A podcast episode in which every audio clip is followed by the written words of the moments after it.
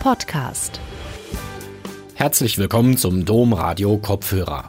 Ich bin ja Hendrik Stehns und freue mich, Ihnen wieder heute etwas aus dem Bereich Politik, Gesellschaft, Ethik präsentieren zu können. Wenn Politiker verschiedener Couleur, gerade auch Vertreter von Volksparteien von Werten sprechen und dabei den Verdacht des Elitären und Exklusiven vermeiden möchten, dann verfallen sie besonders gerne darauf, Werte zu beschwören, sich besonnen staatsmännisch zu geben und sich über bloße Parteipolitik zu stellen. Wolfgang Ulrich, freiberuflich tätiger Autor, Kulturwissenschaftler und Berater aus Leipzig, arbeitet den Charakter der dominierenden Werteethik unserer Tage heraus. So sei aus der einstigen elitären Genieethik eine nicht minder elitäre plutokratische Werteethik geworden. Sie boomt in einer Wohlstandsgesellschaft, in der viele viel besitzen, in der sie aber auch Angst haben, viel zu verlieren. Seinen Vortrag, warum eine Wertethik immer eine Elitenethik ist und was sie heute so erfolgreich macht, hielt Professor Ulrich im Rahmen des 23. Philosophikum Lech im September 2019. Gute Unterhaltung. Ja, meine sehr geehrten Damen und Herren, ich freue mich wirklich sehr, in diesem Jahr wieder hier sein zu dürfen. Danke, Herr Liesmann, für die Einladung. Als ich mitbekommen habe im Programm, dass ich der letzte Redner bin, dachte ich, vielleicht muss ich doch im Titel ein klein bisschen was noch ändern. Sie sitzen jetzt hier schon zum Teil eben seit drei, vier Tagen, jetzt der letzte Vortrag. Ich muss Sie noch ein bisschen triggern. Deshalb habe ich noch eine kleine Ergänzung angebracht. Also gegen Ende wird es auch noch ein bisschen gefährlich. Ähm, ja, aber vielleicht ist erstmal der erste Teil ja meines Vortragstitels so der fragwürdigste. Äh, die Behauptung, die hier anklingt, eine Werteethik sei immer eine Elitenethik. Also das erscheint ja vielleicht mal alles andere als evident.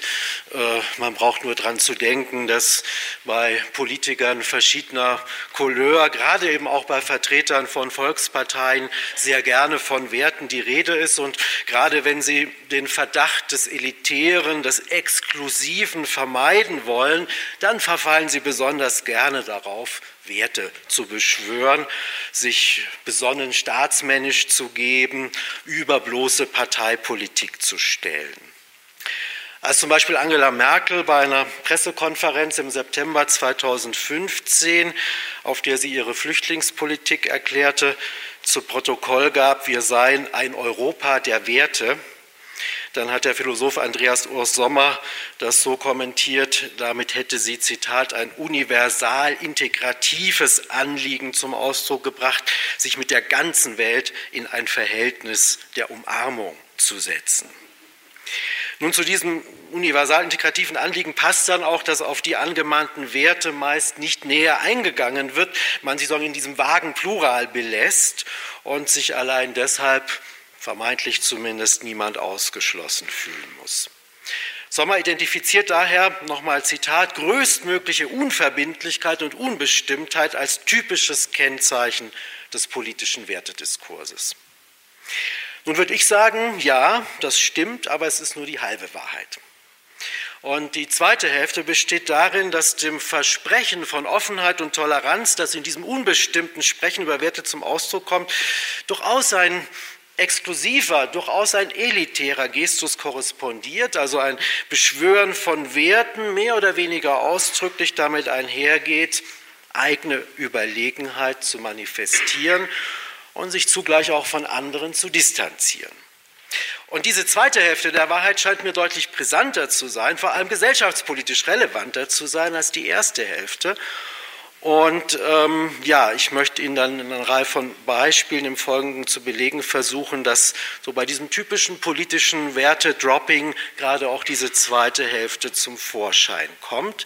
Ich möchte dann so in einer schrittweisen Analyse dieser Beispiele im Weiteren äh, zu zeigen versuchen, welche Folgen dieser elitär exklusive Charakter einer Wertethik hat und wieso es besser wäre, die heutzutage übliche wertethische Ausrichtung vieler Diskurse zumindest kritischer im Blick zu nehmen, vielleicht aber sogar selbst zum Gegenstand politischer Auseinandersetzungen zu machen. Nun, Sie stehen heute am Ende eines langen Wahlkampfs hier in Österreich.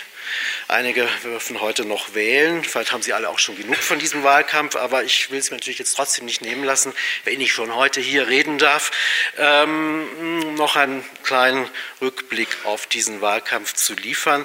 Ähm, äh, zuerst einmal auf ein Plakat der ÖVP, äh, die für Sebastian Kurz mit dem Slogan Einer, der auf unsere Werte schaut, geworben hat. Ähm, ich habe mitbekommen, dass diese äh, Plakate zum Teil irritiert haben, weil es hier eine Nähe gab dieses Slogans zu einem Slogan, mit dem nur einige Tage davor FPÖ-Spitzenkandidat Norbert Hofer auf Facebook für sich geworben hatte. Einer, der unsere Werte noch lebt. Das wiederum äh, könnte man als Variation auf eine frühere Äußerung von Sebastian Kurz begreifen, der im Oktober 2017, damals ging es um das Vollverschleierungsverbot, in einem Tweet auf Twitter formuliert hatte, wichtig, dass wir unsere Werte aktiv vorleben. Also auf Werte schauen, Werte leben, Werte aktiv vorleben. All diese Formulierungen wecken natürlich bestimmte Bilder. Also so erscheinen Werte hier als was, was es zu beschützen gilt. Man muss drauf schauen, so als sei ihre Existenz überhaupt nicht selbstverständlich, sondern müsse eigens sichergestellt werden. Dass Werte verschwinden können, suggeriert auch das noch in Hofers äh, Posting, das zugleich die Überzeugung verrät, Werte seien stabil, solange man sie lebt. Also es geht wohl darum, Werte im eigenen Handeln zu verkörpern, sie eigens als solche zur Geltung zu bringen. Idealerweise müssen sie sich so stark verwirklichen, dass dann das jeweilige Handeln ausdrücklich als Wertebekenntnis sichtbar wird. Dazu passt dann auch wiederum diese Vorstellung eines aktiven Vorlebens von Werten. Also wenn man sie eben demonstrativ zum Ausdruck bringt, dann schützt man sie zugleich am besten. Das ist so die Suggestion. In all diesen Beispielen werden die Werte noch näher bestimmt, weil jeweils ist ja von unseren Werten die Rede. Nun, bei diesem Adjektiv ist von vornherein offensichtlich, dass es sowohl eine integrative als auch eine exkludierende Dimension hat. Also es schließt eben alle ein, die zur jeweiligen Wir-Gruppe gehören und grenzt alle anderen aus. Wobei in diesen Politikeräußerungen wiederum oft ein bisschen unbestimmt bleibt, wer jetzt genau mit dem Wir gemeint ist und wer nicht. Klar ist nur, dass den, unseren Werten irgendetwas gegenüberstehen muss. Vielleicht sind es einfach andere Werte, vielleicht aber auch etwas, das die jeweilige Wir-Gruppe nicht gleichrangig als Werte anerkennt. Und während das andere etwas sein kann, vor dem die eigenen Werte beschützt werden müssen, könnten diese Werte umgekehrt vielleicht auch das sein, was vor dem anderen schützt. Also hier so eine interessante Ambivalenz. Nun will ich allerdings dem Eindruck gleich mal entgegenwirken, solche Denkfiguren äh, würden sich jetzt vor allem konservative rechte Politiker aus Österreich äh, solcher Denkfiguren nur die bedienen. Äh, deshalb kommen jetzt ein paar Beispiele von Politikern aus den Reihen der Grünen in Deutschland als nächstes.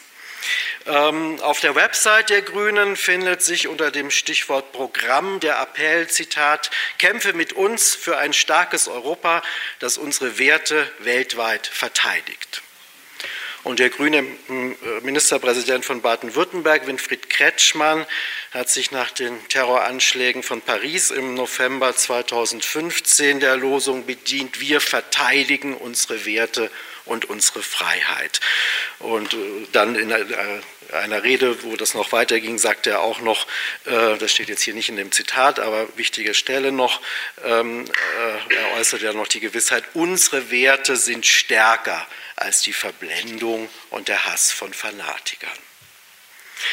Hier wird noch deutlicher, dass man die Werte zwar einerseits schützen muss, aber äh, dass sie andererseits stark genug sein können, um im Kampf gegen Fremdes und Feindliches zu helfen. Wie entschlossen Handeln jeweils Werte verkörpert und diese durch Präsenz stärkt, äh, Entschuldigung, wie entschlossenes Handeln jeweils äh, Werte verkörpert, äh, durch Präsenz äh, sich stärkt, so tragen starke Werte dann eben auch dazu bei, dass man überhaupt handeln und sich positionieren kann. Also so unverbindlich sein mag, welche Werte jeweils genau gemeint sind, so markant wird andererseits gerne formuliert, was man von ihnen erwartet, was man ihnen zutraut. Menschen suchen Halt nach Werten, sagt Robert Habeck, der Bundesvorsitzende der Grünen, und signalisiert damit wiederum, dass Werte ein Faktor von Stabilität und Sicherheit sind. Also man könnte in den Werken sogar sowas wie ein Bollwerk sehen, also etwas, was zwar angegriffen wird, das verteidigt werden muss, aber genauso etwas, was eine Verteidigung überhaupt erst erfolgreich macht. Nun kann man natürlich fragen, reicht das jetzt schon, um unterstellen zu können, die Berufung auf Werte sei exkludierend, sei gar elitär? Zwar wird dann offenbar der Zweck verfolgt, Grenzen zu definieren, aber das braucht ja nicht zwangsläufig zu bedeuten, dass alles jenseits der Grenze, das Wir auch schon abgewertet wird. Allerdings ist auch das immer wieder der Fall und daran wird dann der von mir behauptete elitäre Gestus von Wertediskursen eben doch sichtbar. Dazu möchte ich ein weiteres Politikerstatement äh, betrachten, diesmal ein Tweet der CDU aus Deutschland, äh, wo im Februar 2019 eine Aussage der Vorsitzenden Annegret Kramp-Karrenbauer wiedergegeben wurde. Also auf Twitter ist sie einfach AKK. Ähm, und da heißt es, sie, Zitat, erwarte von Menschen, die zu uns kommen, dass sie unsere Werte akzeptieren. Und vor allem erwarte ich von uns selbst, dass wir dafür eintreten und dass wir das auch durchsetzen. Also in diesem Tweet trennt Kramp-Karrenbauer ausdrücklich zwischen Menschen innerhalb und Menschen außerhalb einer Wir-Gruppe. Und beide Gruppen verhalten sich gegenüber unseren Werten anders, wobei zugleich eine weitere Unbestimmtheit auftaucht, weil ja nicht so ganz klar ist, was jetzt genau ein Akzeptieren von Werten von einem Eintreten für Werte unterscheiden soll.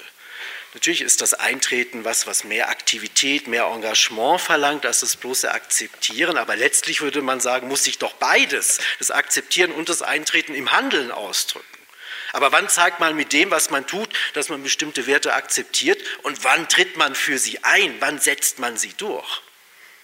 Oder sollte es so sein, dass Menschen mit anderer Herkunft gar nie mehr möglich ist, als unsere Werte zu akzeptieren, sie sozusagen sekundär anzunehmen und ihnen mehr oder weniger überzeugend zu folgen, während wir mehr mit denselben Werten tun, sie eben auch durchsetzen können, weil wir eben primär mit ihnen sozialisiert wurden? Also so was legt ja Kramp-Karrenbauers Aussage zumindest nahe womit diejenigen, die für Werte eintreten, sie durchsetzen können, aber auch in gewisser Weise zu einer Elite werden. Sie sind zwar nicht unbedingt wenige, aber sie sind doch herausgehoben, privilegiert gegenüber allen anderen. Nun muss man fragen, was haben aber Werte an sich, dass sie nicht allen Menschen offenbar gleichermaßen zur Verfügung stehen? Sind Werte so etwas wie eine Sprache, kann man fragen?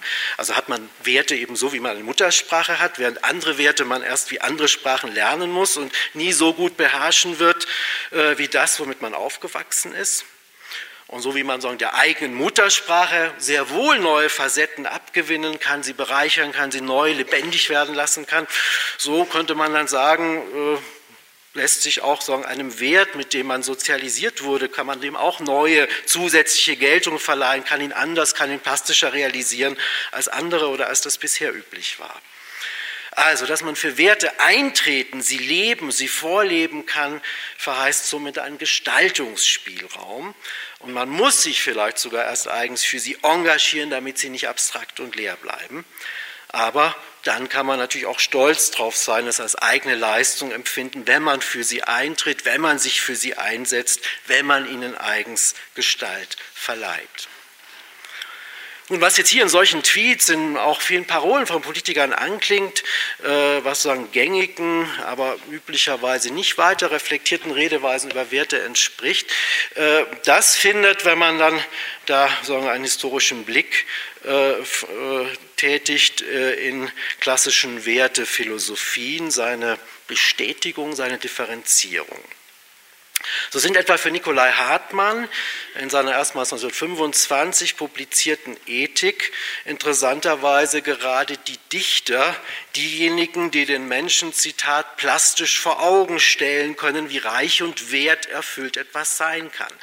Etwas zur Sprache zu bringen und ein Wertebewusstsein auszuprägen, ist für Hartmann untrennbar miteinander verbunden. Damit aber sind für ihn auch innerhalb einer Kultur nicht alle Menschen gleichermaßen befähigt, Werte vorzuleben und stark zu machen. Nein, dazu braucht es vielmehr so etwas wie einer speziellen Begabung, einer Begabung, die im weitesten Sinne eine künstlerische, sondern eine empfindend gestalterische Begabung ist. Das wird noch deutlicher bei Max Scheler in seiner Wertephilosophie, die ungefähr zehn Jahre älter ist als die von Hartmann, also aus den Zehnerjahren des 20. Jahrhunderts stammt. Äh, für Scheler sind Werte von vornherein leitend für den Menschen, aber es bedarf eben eines besonderen Spürsinns, eines besonderen Gestaltungsvermögens, äh, um einen vielleicht zuerst nur vage empfundenen Wert umzusetzen, real werden zu lassen. Also man muss zum Beispiel die richtigen Objekte, die passenden Situationen finden, an denen sich ein Wert zur Geltung bringen lässt. Und Scheler bezeichnet es deshalb ausdrücklich als schöpferische Leistung, Werte als solche zu erfassen und zu manifestieren spricht dann weiter davon, für das Verwirklichen eines Wertes brauche man einen großen Werkmeister, deshalb so ein Titel wie wahre Meisterwerte, äh, brauche einen plastischen Bildner, der, nochmal Zitat Scheler, aus dem Gemenge von empirischen Einzelheiten heraus, gegebenenfalls nur an einer Handlung, an einer Ausdrucksgeste, die Linien ihres Wertwesens herauszuschauen und herauszuarbeiten vermag. Zitat Ende. Also wenn das gelingt, dann wird eben aus dieser Handlung, aus dieser Geste ein Vorleben des jeweiligen Werts. Also Handlungen, in denen sich Werte manifestieren, sind damit äh, auch für Scheler geradezu wie Kunstwerke. Und wie man eben nicht diejenigen am höchsten schätzt, die bloß was nachahmen und innerhalb von Konventionen bleiben, so finden auch innerhalb seiner Wertethik das Verhalten am meisten Anerkennung, bei dem ein Wert eigenständig stark sichtbar zur Geltung kommt. Das ist natürlich selten. Auch der Vergleich mit Kunst impliziert das schon, eben dass nur wenige Menschen sozusagen so wertemusisch veranlagt sind, dass sie Werten in einzelnen Handlungen Gestalt verleihen können. Wenn man es ein bisschen zuspitzen wollte, könnte man sagen, Schelers Wertethik ist eigentlich eine Genieethik. Also statt eine Ethik zu entwickeln, die, um das Gegen, absolute Gegenteil zu nennen, kategorische Imperativ, äh, die es allen Menschen ermöglicht, sich allein deshalb, weil sie Menschen sind, als verantwortungsbewusst, als moralisch zu qualifizieren, verlangt Scheler als Voraussetzung dafür besondere Fähigkeiten. Schelers Wertethik ist also auch ausdrücklich anti-egalitär in ihr bestimmt eine kleine Minderheit, wirklich eine Elite im strengsten Sinn des Wortes von Begabten darüber, was als wertvoll, als gut, als moralisch gilt. Diese wenigen leben es den anderen vor und werden damit zu Vorbildern. Nun zeigt sich allerdings auch, wenn man diesen historischen Exkurs macht, dass in der Art und Weise, wie äh, Sebastian Kurz, Norbert Hofer in den Wahlkampfparolen als singuläre Persönlichkeiten herausgehoben werden, die auf Werte schauen und diese leben, eigentlich auch noch so eine ähnliche Verklärung stattfindet wie äh, bei Scheler oder Hartmann, wenn die sagen, diejenigen würdigen, die die Werte zu realisieren vermögen. Also hier werden die Politiker auch noch in einer gewissen Analogie zu solchen Künstlern und Genies gepriesen, sondern für ihre Fähigkeiten im Umgang mit Werten bewundert, während sondern die große Mehrheit der Menschen offenbar über keine oder viel geringere wertmanifestierende Eigenschaften verfügt. Sie leiden vielleicht sogar, um nochmal einen Begriff von Nikolai Hartmann aufzunehmen, unter Wertblindheit. So spricht er, das sagt, die meisten sind wertblind und sagen, sie können gar nicht auf Werte schauen, äh, müssen sich sagen, an den Sehenden orientieren, um ihrerseits zu spüren, was wichtig und gut ist. Nun, für Annegret Kamp-Braunbauer hingegen scheint es eine solche Wertblindheit gar nicht zu geben. Gemäß ihrer Aussage können ja offenbar grundsätzlich alle Menschen unserer Kultur deren Werte stärken. Und auch sonst wird einer solchen Auffassung heutzutage nie ausdrücklich widersprochen. Für berufen sich sogar so viele Menschen zustimmend auf Werte, dass man kaum glauben will, die Begabung zum Umgang mit ihnen könnte etwas Seltenes sein. Ja, der Umgang mit ihnen könnte überhaupt eine eigene Begabung verlangen und entsprechend den Charakter des Elitären haben. Aber vielleicht liegt das daran, dass es noch andere Möglichkeiten gibt, für Werte einzutreten, man also keiner Minderheit besonders Begabter angehören muss, um sie stark zu machen. Ich finde schon die Formulierung, man könne für Werte eintreten, man könne sie durchsetzen, wie es in diesem Tweet steht, schon diese Formulierung legt eigentlich nahe, worin derartige andere Möglichkeiten bestehen könnten. Also wer für etwas eintritt, sich für etwas einsetzt, sich engagiert, mobilisiert im weitesten Sinn eigentlich immer Ressourcen. Also das kann bedeuten, dass man Geld gibt, dass man Zeit aufwendet, dass man Netzwerke spielen lässt, dass man spezielle Kompetenzen zur Verfügung stellt. Nun, was heißt das bezogen auf Werte? Werden wir konkret ein Beispiel. Geht es um den Wert Nachhaltigkeit? Dann kann man sich eben etwa dafür einsetzen, das eigene Haus Wärme zu dämmen, eine Solaranlage auf dem Dach zu installieren oder bei Haushaltsgeräten wie Kühlschränken auf ökologischere Modelle umzurüsten. Also man kann ziemlich viel Geld, das man sonst für anderes verwendet hätte, für energiesparende Maßnahmen ausgeben. Wenn man körperlich fit ist, übersprechend viel Zeit verfügt, kann man zudem Autofahrten möglichst oft durch Touren mit dem Fahrrad ersetzen. Eigens Zeit und Engagement widmet man dem Ziel der Nachhaltigkeit ebenfalls, wenn man eine Demo oder eine Crowdfunding-Kampagne organisiert oder eine Bürgerinitiative gründet, die für Änderungen in der Verkehrspolitik oder in der Landwirtschaft kämpft oder sich für eine Energiewende einsetzt.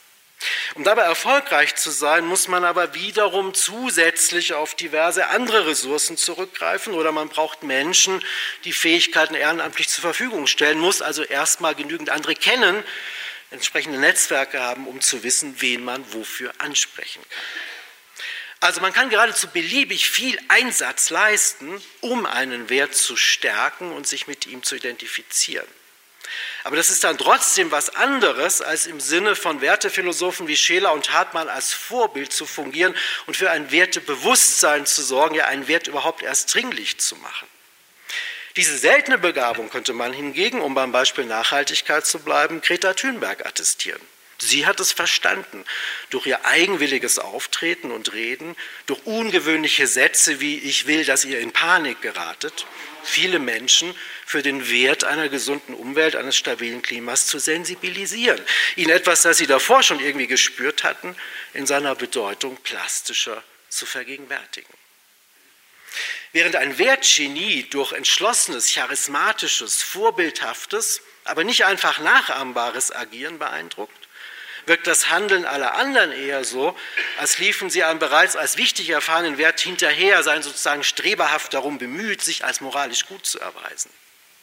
Vielleicht wirkt ihr Engagement für einen Wert dann auch zu bekenntnishaft, ein bisschen plump, nämlich wenn sich ihr Einsatz darauf konzentriert, ihn demonstrativ in Szene zu setzen und eigens als solchen zur Geltung zu bringen. Das suggeriert, man wolle keinen Zweifel daran lassen, den betreffenden Wert auch wirklich richtig erfasst zu haben. Aber ich glaube, viel gravierender ist eine andere Folge des Eintretens für einen Wert in diesem eben beschriebenen Sinne, weil sagen, der inegalitäre Charakter einer Wertethik äh, eine übrigens von Scheler und Hartmann gänzlich unterschlagene Verschiebung und Verschärfung erfährt, wenn statt einer besonderen Begabung Ressourcen und Kompetenzen zum Einsatz kommen. Dann nämlich haben diejenigen die besten Chancen, sich als wertebewusst, im Weiteren als verantwortungsvoll und moralisch zu qualifizieren, ja, die über das meiste Geld, die meiste Zeit, die beste Ausbildung, die tragfähigsten Netzwerke, sprich über die weitesten materiellen Güter in einem weiten Sinn von materiell verfügen. Die Art und Weise, wie Werte exklusiv wirken, verlagert sich hier also nur. Statt einer oder zusätzlich zu einer Begabungselite kann nun sagen, äh, die Elite derer, die die meisten materiellen Güter besitzen, am besten darüber bestimmen, welche Werte besonders stark präsent werden und so auch für andere zu gelten haben. Oder um es ganz äh, zugespitzt und sicher ein bisschen übertrieben zu sagen, aus einer elitären Genieethik wird die Werteethik also zu einer nicht minder elitären plutokratischen Ethik. Nun, eigentlich allerdings sollte das, was ich hier sage, uns gar nicht weiter verwundern, also diese ökonomische Ausrichtung einer Berufung auf Werte, denn wenn man auf die Geschichte des Begriffs Werte zurückblickt, dann ist ihre materielle Fundierung völlig unstrittig. Lange Zeit verstand man ja unter Werten sogar primär materielle Güter, ein Haus, Schmuck, eine gute Aussteuer. Äh, diese Güter waren zugleich natürlich ideell überhöht, weil Tradition, Fleiß, gesellschaftlicher Status damit repräsentiert war. Aber sagen, erst seit dem späten 19. Jahrhundert haben sich die Akzente verschoben. Jetzt sind eben Familie, Heimat, Nachhaltigkeit Werte, aber eben sie lassen sich, außer man ist ein Wertegenie, nur dann leben, wenn man über entsprechende Ressourcen verfügt und etwas einbringen kann. Sprich, sich glaubhaft mit Werten zu identifizieren, ist eben nicht unabhängig von ökonomischen Bedingungen zu leisten. Während andere Typen von Ethik, denken Sie vor allem an eine Säulens, in gewissem Umfang auch an eine Tugendethik, so verfasst sind, dass sich ihre Ansprüche nicht nur unabhängig von besonderen Begabungen, sondern auch unabhängig von äußeren, also von materiellen Voraussetzungen erfüllen lassen. Nun, vor allem viele Phänomene der heutigen Konsumkultur sind Ausdruck des weit verbreiteten und beliebten materiellen Einsatzes für Werte. Und dieselben Phänomene sind damit zugleich Treiber vielfältiger weiterer Formen von Ungleichheit. Von zahlreichen Herstellern quer durch die Branchen werden die zwischen Gütern und Werten angelegten Verbindungen mittlerweile eigens betont, in Szene gesetzt, gestärkt, sodass selbst fast jedes noch so alltägliche Konsumprodukt dazu geeignet ist, Werte zu repräsentieren und zu beglaubigen. Also schon beim Kauf eines Joghurts können Sie sich entscheiden, ob Sie jetzt hier eintreten für den Wert Fitness oder ob Ihnen der Wert Natur lieber ist oder ob sie doch den Wert Heimat bevorzugen.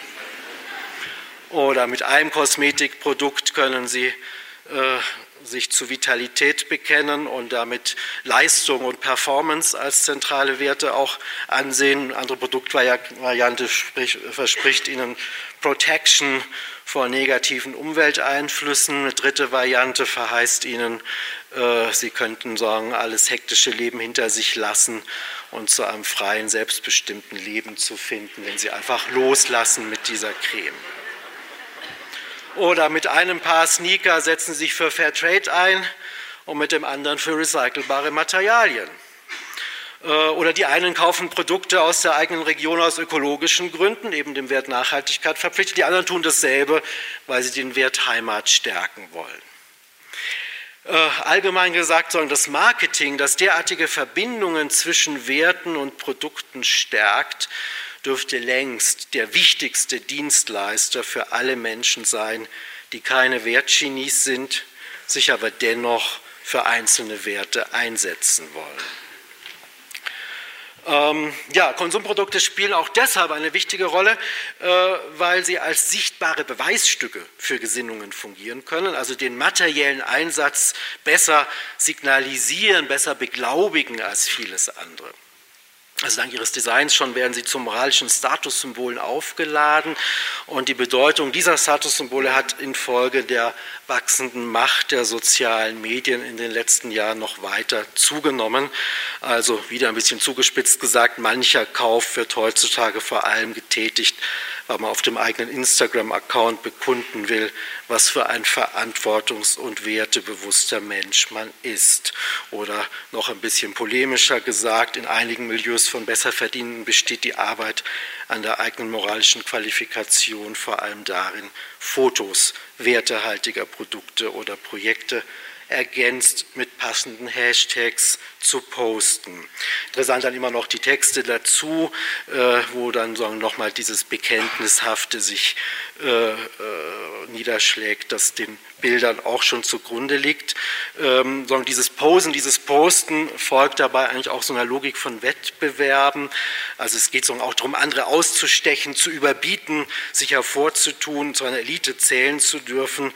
Also man verschwindet dann manchmal schon hinter den gekauften Produkten, äh, um zu zeigen, wie wertebewusst man ist. In dem Fall geht es jetzt hier nicht um einzelne Produkte bestimmter Marken, sondern darum, jemand zeigen will, was sie alles gerettet hat vor dem Müll, dem sie diese Dinge gekauft hat. Und das ist auch so ein beliebter Bildtypus äh, auf Instagram.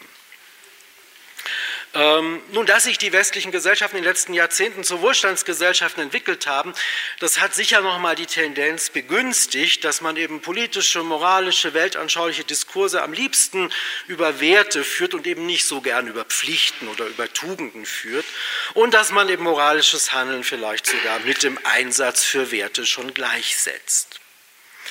Ähm, so ist es eben für diejenigen, die am Wohlstand teilhaben, ziemlich bequem, schon mit ein paar Konsumakten Wertebewusstsein, Verantwortung, moralisches Gewissen demonstrieren zu können. Zudem lässt sich durch die enge Verknüpfung von Gütern mit Werten fast jeder Konsumakt legitimieren. lässt sich damit doch der früher übliche Vorwurf, es handelt sich beim Konsum nur um äh, materielle, oberflächlich banale Bedürfnisbefriedigung entkräften. Also Shopping ist in der Wohlstandsgesellschaft mehr als fast alles andere ideell aufgeladenes Handeln. Das aber führt dazu, dass nicht nur mehr als ohnehin schon konsumiert wird, zudem droht eigentlich auch noch eine Beschleunigung von Konsumkreisläufen. Also wer sein Verantwortungsgefühl vor allem via Konsum zum Ausdruck bringt, äh, nutzt ja vieles nicht, bis es kaputt ist, sondern nur so lange, bis er oder sie äh, in einer anderen Spielart Verantwortung demonstrieren will oder etwas findet, mit dem sich Verantwortungswertebewusstsein noch aktueller, noch prägnanter, noch witziger, noch stilvoller zur Geltung bringen lässt. Also ich habe Ihnen vorher diese Sneaker gezeigt und man kauft eben vielleicht äh, schon die neuen Sneaker äh, aus recycelbarem Material, obwohl das Paar aus dem Fairtrade-Shop noch relativ äh, frisch ist, erst ein paar Monate alt ähm, und überbietet sich dann Sorgen darin, immer noch weitere Kriterien und Werte zu berücksichtigen. Also als nächstes kauft man dann vielleicht die Sneaker, die garantiert ohne Kinderarbeit produziert sind und dann äh, findet man plötzlich äh, vegane Sneaker doch noch mal wichtiger, äh, bis sozusagen das Schuhregal voll ist und das Wertebewusstsein bis zum Anschlag demonstriert wurde. Ähm, damit aber entsteht sagen, die paradoxe Situation, dass diejenigen, die am meisten konsumieren, also am meisten verbrauchen, auch die besten Chancen haben, eben als besonders wertebewusst und engagiert zu gelten, während diejenigen, die über keinen materiellen Wohlstand verfügen, deren Konsum vielleicht sogar über Notdurft kaum hinausgeht, im Gegenteil damit rechnen müssen, als Werte gleichgültig, als unsensibel, vielleicht sogar als unverantwortlich eingeschätzt zu werden. Und je nachdrücklicher man Konsumprodukte mit Werten auflädt, je sagen, emphatischer das Konsumieren als verantwortungsvolles Handeln dargestellt wird, desto stärker setzt sich natürlich auch insgesamt eine Idee von Ethik durch, die in ihrer Anlage inegalitär ist und eben moralisches Handeln an ökonomische Voraussetzungen knüpft. Selbst wenn es wie im Fall eines Werts wie Nachhaltigkeit ja eigentlich nahelege, auf den Einsatz von Ressourcen so weit wie möglich zu verzichten, erweist sich eben, und das ist, da habe ich dieses Beispiel auch gewählt, erweist sich sondern die Verknüpfung von Wert mit etwas Materiellem als so stark, als so eingespielt in unserer Gesellschaft, dass wertebewusstes Handeln eben auch hier meist darin besteht, möglichst viel einzusetzen. Also statt den Urlaub zu Hause zu verbringen, substituiert man die Flugreise durch eine zeitaufwendigere Reise mit einem ökologisch verträglicheren Verkehrsmittel, opfert also zusätzliche Urlaubszeit und demonstriert dafür damit besonderes Engagement. Und noch beliebter ist es, weiterhin in Urlaub zu fliegen, aber dafür eine Kompensationszahlung für den CO2-Ausstoß zu leisten, also doppelt Geld auszugeben für den Urlaub und für die Kompensation. Und diese Zusatzzahlung äh, lässt sich äh, dann eben viel besser als Wertbekenntnis, als bewusste Entscheidung darstellen, als hätte man auf den Urlaub verzichtet. Dann besteht der Verdacht, man war nur zu bequem oder zu arm, um in Urlaub zu fahren. Aber wenn man den äh, Sorgen vorweisen kann, diese Zahlung geleistet zu haben, ist es ein echtes Bekenntnis zum Wert Nachhaltigkeit. Nun, für Menschen, die jetzt über wenig, über keinen Wohlstand verfügen, das wurde, glaube ich, schon deutlich, ist eine solche Wertethik im Gegensatz dazu ziemlich diskriminierend. Sie können es eben nicht ausgleichen, keine Wertgenies zu sein. Sie können sich äh, für Werte nicht so einsetzen, wie Sie es vielleicht gerne täten. Und Sie können auch nicht das, worauf Sie verzichten müssen, fotogen in Szene setzen. Da ist einfach nichts zum in Szene setzen. Damit erscheint, glaube ich, auch Annegret Kramp-Karrenbauers Aussage nochmal in anderem Licht weil sie eben mit den Menschen, die zu uns kommen, natürlich Flüchtlinge meint, benennt sie nicht nur Menschen aus anderen Kulturen, äh, die also vielleicht nicht sozialisiert sind mit unseren Werten, sondern vor allem meint sie damit ja auch Menschen, die ziemlich mittellos sind, die deshalb darauf beschränkt sind, eben Werte anderer, nämlich derer, die über Wohlstand verfügen, zu akzeptieren. Sie haben nicht die Ressourcen, nicht die Fähigkeiten, selbst Werte zu setzen, während man eben von den wohlhabenderen eigenen Bürgern erwarten darf, dass sie genügend Gestaltungsmöglichkeiten genügend Ressourcen haben, um aktiv für Werte einzutreten. Allerdings gibt es eben auch innerhalb einer Wohlstandsgesellschaft große materielle Unterschiede, gibt es viele Unterprivilegierte, die nur sehr eingeschränkt an der Konsumkultur teilhaben können. Je schlechter sie sich aber als moralische Persönlichkeiten zu qualifizieren vermögen, desto stärker müssen sie sich auch als Menschen zweiter Klasse, als in gewisser Weise minderwertig erfahren. Dass sie sich ausdrücklich ausgeschlossen von einer zwar nicht ganz kleinen, aber gerade deshalb als umso mächtiger empfundenen Elite diskriminiert fühlen, wird noch dadurch gesteigert, dass die Privilegierten, die ihre Werte umfassend ausleben können, naheliegenderweise dazu neigen, auch stolz darauf zu sein, sich entsprechend über die Menschen zu erheben, denen weniger moralische Selbstverwirklichung und weniger Konsum von gutem Gewissen möglich ist. Entsprechend entwickeln die Unterprivilegierten fast unvermeidlich Ressentiments gegenüber der Werteelite. Und es ist wahrscheinlich, dass sie die von dieser Elite oder von diesen Eliten verkörperten Werte ablehnen oder zumindest protestieren gegen diese aktuelle Spielart einer Herrenmoral. Aber nicht nur wegen der Steigerung von ökonomischer Ungleichheit zu moralischer Ungleichheit äh, droht der Gesellschaft durch so eine wertethische Imprägnierung, wie ich glaube, eine größere und tiefere Spaltung. Vielmehr werden dadurch auch andere Entwicklungen noch forciert, die den sozialen Frieden gefährden. Dass materieller Reichtum, der Einsatz für Werte und moralische Qualifikation eng miteinander verbunden werden, in unserer Gesellschaft verleiht, sagen diesem Werteadel dieser neuen Elite äh, auch nur, das ist sagen die Kehrseite, eine sehr bedingte, eine sehr fragile Überlegenheit. Denn so sehr Wohlstand damit einerseits heutzutage mehr als nur materielle Privilegiertheit bedeutet, so sehr hieße natürlich umgekehrt sein Verlust dass man zugleich auch als moralische Persönlichkeit diskreditiert zu werden droht. Also wer plötzlich viel weniger Ressourcen zur Verfügung hätte, könnte sich eben entsprechend schlechter für Werte einsetzen, könnte sie nicht mehr so einfach leben, sondern höchstens noch passiv akzeptieren. Damit, das heißt, dass Wohlstandsverlust in einer wertethisch geprägten Gesellschaft schlimmer ist als in einer Pflicht, in einer, in einer Welt, die von Pflicht- oder Tugendethiken zum Beispiel äh, dominiert ist. Oder anders gesagt, dieser Wohlstandsverlust ist dann ein doppelter Verlust. Und nicht nur das, weil eben materieller Wohlstand ja immer unsicher ist, immer diversen, sowohl individuellen wie gesamtgesellschaftlichen Gefährdungen ausgesetzt ist, steht die Qualifikation als moralische Persönlichkeit in einer wertethisch verfassten Gesellschaft auch auf besonders wackeligen Füßen. Das heißt, entsprechend groß können die Ängste vor einem Wohlstandsverlust werden. Das heißt, ein Politiker, der damit beworben wird, auf Werte zu schauen oder Werte noch zu leben, reagiert damit nicht zuletzt auf die Verlustängste derer, denen es eben noch gut geht. Ihnen wird signalisiert, dass ihr komfortabler Status quo zwar gefährdet sein mag, dass aber auch die Chance gibt, ihn zu bewahren.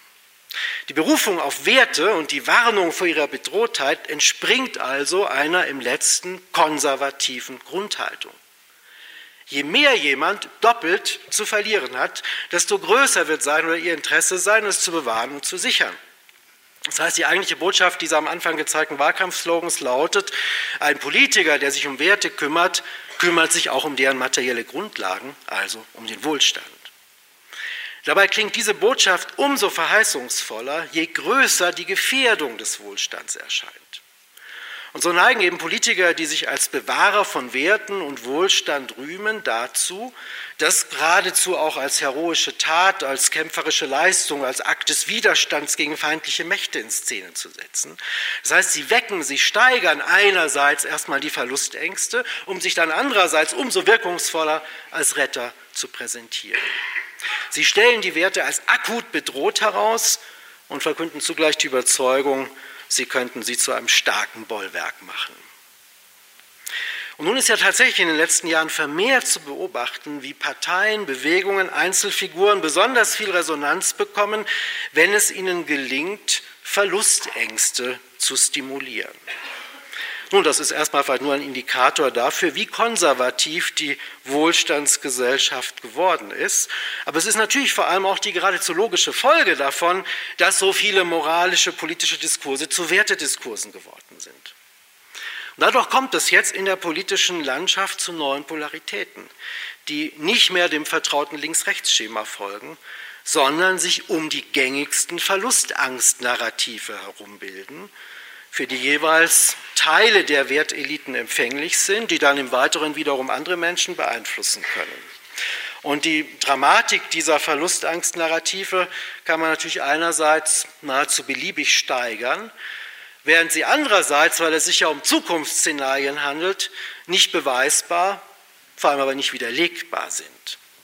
Das macht die Auseinandersetzung damit so schwierig, und äh, ja, wer erstmal von einer Variante von Verlustangst affiziert ist, neigt dazu, die eigene Umwelt fast nur noch entsprechend diesem dazugehörigen Narrativ wahrzunehmen, alles andere auszublenden. Nun, also einem erfolgreichen Narrativ zufolge sind Wohlstand und Werte vor allem durch Flüchtlinge bedroht. Nämlich dann, wenn sie unsere Werte nicht akzeptieren, sondern eigene Werte mitbringen. Geschürt wird die Angst vor Parallelgesellschaften und Überfremdung, in der extremeren Variante des Narrativs ist von einer Umvolkung oder einem großen Austausch die Rede, also von mehr oder weniger gezielten Programmen einer Multikulturalisierung der Gesellschaft, gegen die dann zum Kampf aufgerufen wird. Die Berufung auf Werte dient hier einer klaren Grenzziehung zwischen dem eigenen, das man bewahren will, und allem Fremden. Noch markanter als in Kramp-Karrenbauers Aussage werden die Werte hier also zum Instrument einer Exklusion, eine westliche Wohlstandselite grenzt sich damit von Menschen anderer Kulturen ab, die man in ökonomischer, in weltanschaulicher, religiöser, moralischer Hinsicht als weniger entwickelt empfindet. Dass sich der rechte Flügel der CDU in Deutschland, der gegen Angela Merkels Flüchtlingspolitik protestiert, als Werteunion bezeichnet und als einzige wirklich konservative bewahrende Bewegung versteht, zeugt davon, wie selbstverständlich die Vorstellung von Werten als Bollwerk bereits etabliert ist. Im Manifest der Werteunion vertritt man die Überzeugung, langfristig könnten unsere Werte und unsere Kultur, also ich zitiere hier, nur gesichert werden, wenn sich die Einwanderer nicht nur integrieren, sondern assimilieren. Das wiederum verlangt ein starkes Vorleben unserer Werte und sagen, die beliebtesten Verben des Manifests der Werteunion sind bekennen, eintreten, dazu stehen. Da sind wir wieder genau dabei. Nun, mancherorts nimmt man die Vorstellung von Werten als Bollwerk noch wörtlicher.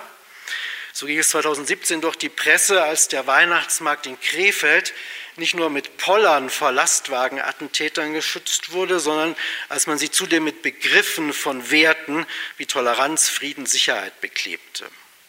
Sich auf dem Markt innerhalb des von den Pollern geschützten Bereichs zu befinden, hieß damit Teil einer Wertegemeinschaft zu sein und sich zu den Werten zu bekennen, die durch Angriffe von außen bedroht sind, bestenfalls aber auch jeden Angriff abwehren können. Nur das zweite große Verlustangst-Narrativ ist erst in den letzten Monaten so richtig sichtbar geworden. Es sieht den Status quo der Wohlstandsgesellschaften durch einen Klimawandel oder durch die Klimakatastrophe bedroht. Dabei wirken die Werte derer, die diesem Narrativ anhängen, auf andere Weise grenzziehend und exkludierend. So erkennen Sie Ihren Wohlstand im Unterschied zu den Anhängern des Überfremdungsnarrativs sehr wohl als Teil des Problems an. Sie sehen sich also als mitschuldig am befürchteten Verlust des Status quo, mitschuldig eben an Erderwärmung, CO2-Produktion, Ressourcenverbrauch. Entsprechend wollen Sie den Wohlstand wahren, indem Sie ihn anders als bisher nutzen und daher etwa den Wert Nachhaltigkeit zu stärken versuchen. Doch gerade das Eingeständnis eigener Schuld am drohenden Wohlstandsverlust verführt viele Anhänger des Klimawandel-Narrativs auch leicht dazu, sich als einsichtiger, als sensibler, als verantwortungsbewusster, eben als moralischer einzuschätzen als alle diejenigen, die diesem Narrativ nicht folgen. Sie werten diese letzteren oft sogar ausdrücklich ab und bekunden so ihre empfundene Überlegenheit. Das heißt, dass die durch Werte konstituierte Grenze in diesem Fall jetzt nicht so sehr eine Grenze ist, die zwischen äh, verschiedenen Gesellschaften oder Kulturen gezogen wird. Nein, es ist eher eine Grenze, die innerhalb der Gesellschaft dadurch gezogen wird oder sich verstärkt, sich stärker manifestiert. Werten natürlich auch die Anhänger des Überfremdungsnarrativs andere Religionen wie den Islam oder andere Regionen wie Afrika als unterentwickelt ab und sehen darin eine Bedrohung des eigenen Wohlstands, der eigenen Werte so handeln aus Sicht der Vertreter des Klimawandel-Narrativs SUV-Fahrer, Fleischesser, Kohlestrombefürworter, also oft die eigenen Nachbarn und Kollegen, unverantwortlich und wohlstandsgefährdend. Gewiss polemisieren auch die Verfechter des Überfremdungsnarrativs gegen diejenigen in der eigenen Gesellschaft, die ihre Ängste nicht teilen. Aber da sie ihr Agieren nicht so sehr in Kategorien von Schuld und Buße beschreiben, fehlt es ihnen an der Autorität, den Gegner durch Moralisierung zu disqualifizieren. Sie treten primär als westliche, oft auch als weiße, oft auch als männliche Wohlstandselite auf, die ihre Privilegien gegen den globalen Rest verteidigt und sich nicht zu ändern bereit ist wenn die Protagonisten des Klimawandel-Narrativs eine Moralelite darstellen, die sich selbst als Vorbilder sehen, deshalb allerdings von ihren Gegnern genervt suffisant als Gutmenschen tituliert werden. Nun, diese Verlustangst-Narrative sind in den letzten Jahren so erfolgreich geworden, dass diejenigen, die ihnen nicht folgen, es zunehmend schwer haben, überhaupt noch als gleichermaßen relevante Akteure des politischen Diskurses anerkannt zu werden. Sie verlieren zumindest den Anspruch, selbst noch einer wertesetzenden Elite anzugehören. Dass sie nicht von Zukunftsangst getrieben sind, lässt sie sogar als leichtfertig, als verantwortungslos erscheinen, als laue, fragwürdige Zeitgenossen, die nicht für ihre Werte kämpfen. Aber vielleicht haben auch viele derer, die hier in den Verdacht moralischer Gleichgültigkeit geraten, allein deshalb keine großen Zukunftsängste, weil sie weniger als andere zu verlieren haben weil ihr Wohlstand geringer, ihr Status quo nicht gerade so großartig ist. Weil sind ihre Probleme in der Gegenwart so groß, dass sie sich eine schlimmere Zukunft kaum ausmalen können. Weil leiden sie unter Armut, unter Krankheit, unter schlechter Ausbildung, unter Einsamkeit, können sich also weder selbst für Werte stark machen, noch das Gefühl entwickeln, diese seien bedroht. Je mehr die politische Agenda von negativen Zukunftserwartungen beherrscht wird, desto weniger also finden diejenigen noch Gehör, die aktuell mit negativen Lebensverhältnissen zu kämpfen haben. Aber auch Parteien, deren Ausrichtung stärker darin besteht, bestehende mangelhafte Verhältnisse zu verbessern, statt vorhandenen Wohlstand zu verteidigen, geraten in Defensive sowohl Linke, die auf soziale und emanzipatorische Projekte setzen und für mehr Lohngleichheit, bessere Aufstiegschancen, die Anerkennung von Minderheiten, gegen Altersarmut, gegen ungleiche Bildungsniveaus kämpfen, aber auch Liberale, die mehr Bürgerrechte, eine Stärkung des Individuums durchsetzen wollen, tun sich heute schwer, gegen die Dringlichkeit der Verlustangstnarrative überhaupt noch anzukommen. Und im Vergleich zu diesen wirken ihre Fortschrittsnarrative vielleicht sogar naiv und altmodisch. Die Wohlstandsgesellschaft, könnte man sagen, frisst also ihre eigenen Eltern. Und ihre Werteseligkeit ist so umfassend, dass diejenigen, die jenseits der Eliten stehen, keine alternativen Diskursformen durchsetzen können. Im Zweifel folgen sie dann allerdings denen, die sie nicht explizit moralisch abwerten, folgen also eher denen, die die harte Grenze zwischen verschiedenen Kulturen und nicht innerhalb der Gesellschaft sehen folgen also eher dem Überfremdungsnarrativ als dem Klimawandel-Narrativ, wenn man das mal hier so ein äh, bisschen vereinfacht äh, plakativ gegenüberstellen will.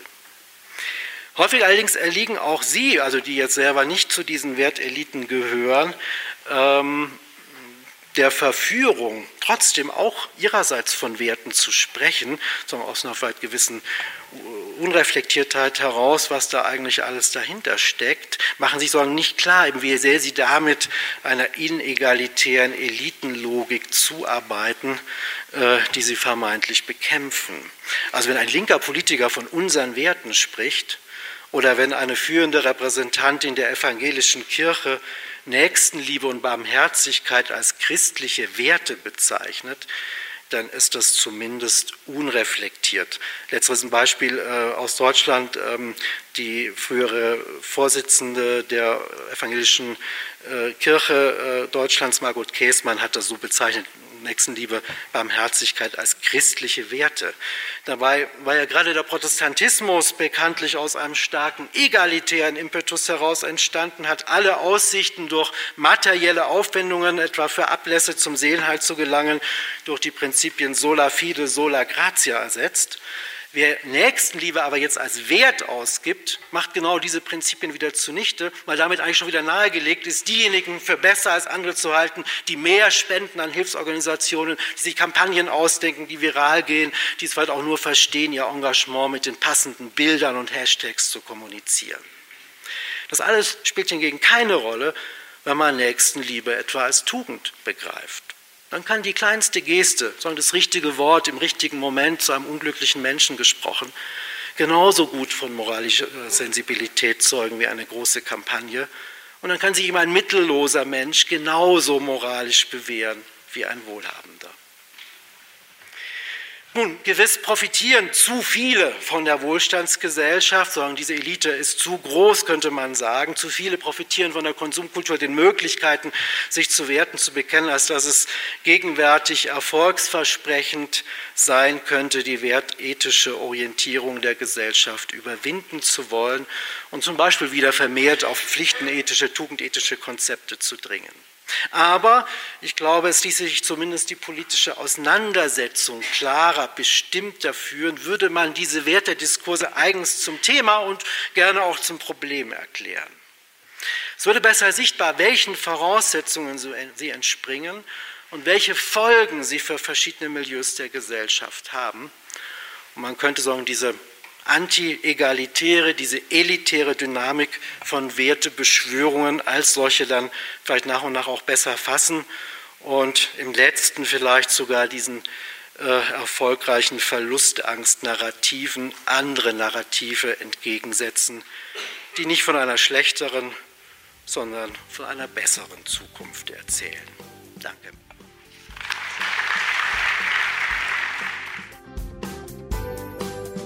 Domradio Kopfhörer. Weitere Informationen finden Sie auf domradio.de.